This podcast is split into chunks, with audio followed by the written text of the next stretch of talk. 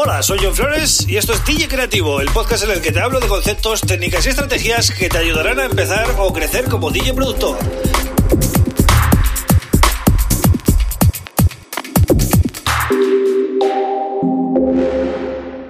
Hola, bienvenido, bienvenida a DJ Creativo. Mi nombre es John Flores y este es el episodio número 142 del podcast. Un podcast que hago de lunes a viernes y en el que hablo de todo aquello relacionado con el mundo del DJ productor, ¿vale? Y cuando digo todo aquello es eh, pues desde producción hasta cosas tan importantes como los géneros musicales, que es de lo que voy a hablar hoy. ¿Cuántos conoces de verdad? ¿Vale? Porque eh, realmente eh, para dominar la electrónica hoy en día hay que pasar bastantes horas escuchando música.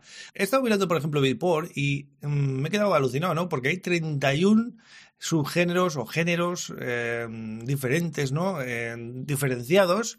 Y es, una pasada porque hay estilos que realmente son muy desconocidos, ¿no? Creo que poca gente sabría decir lo que es el garage, baseline o grime, o qué es el bass house, o qué es el electric bass, o electric house and techno, o por ejemplo, las diferencias, ¿no? Eh, dentro del house, afro house, bass house, em, deep house, electro house, Funky Group, Jacking House, Fetus House, um, House normal, lo que le llaman House normal, que es bueno, una especie de House clásico um, modernizado, ¿no? Hay un montón de cosas que lleva la palabra House, es, es, es, de locos. Lo último, Organic House and Down Tempo, ¿no?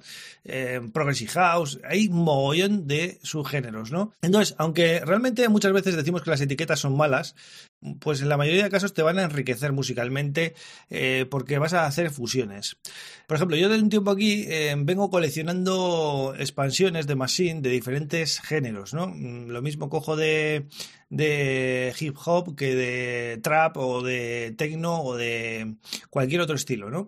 Al final me he dado cuenta que la única diferencia que hay entre hacer un tema de house, un tema de techno y un tema de, de trap o un tema de breakbeat o un tema de electrónica es eh, básicamente los drums y la intención de la melodía, pero realmente todo se hace igual, ¿vale? Todo se hace igual. Entonces, os animo a que eh, seáis curiosos, a que os hagáis listas de reproducción de estos subgéneros, ¿vale? Eh, aquí vais a encontrar un montón en Beatport y que realmente entendáis que, cuál, cuál, es la esencia de cada, de cada subgénero, ¿no? Porque realmente en cada uno de ellos hay una fusión y esa fusión es la que lo hace especial, ¿no? Por ejemplo, un tip que os doy y que yo he hecho muchas veces es para hacer house, coger una librería de funky o de, eh, o de disco, ¿vale? Es decir, en vez de coger la típica librería de house ya, no, coger una librería de funky o de disco porque esa es la esencia del house, ¿vale? El momento que metáis esos elementos en, en, un tema house, vais a decir, joder, pues esto suena perfecto. Claro, porque es la esencia, es la esencia, ¿vale? Si, si hacéis house, eh, pues tipo funky groove y así, ¿no? Y bueno, y francamente me parece bien esta nueva tendencia que tiene Beatport a separar tanto los estilos, ¿no? Porque mm, te ayuda a conocer más música, ¿vale? Eh, decir house hoy en día es demasiado amplio. Está bien que lo hayan segmentado mucho, ¿no? Que lo hayan eh, diseccionado, porque realmente cada subgénero tiene su importancia, ¿no? Y con el techno pasa igual, lo han separado en techno peak time, en techno raw deep hypnotic, en techno, eh, bueno, hard techno, ¿no? Y luego, pues, el left house and techno, melody house and techno, es decir, hay diferentes palos también de techno.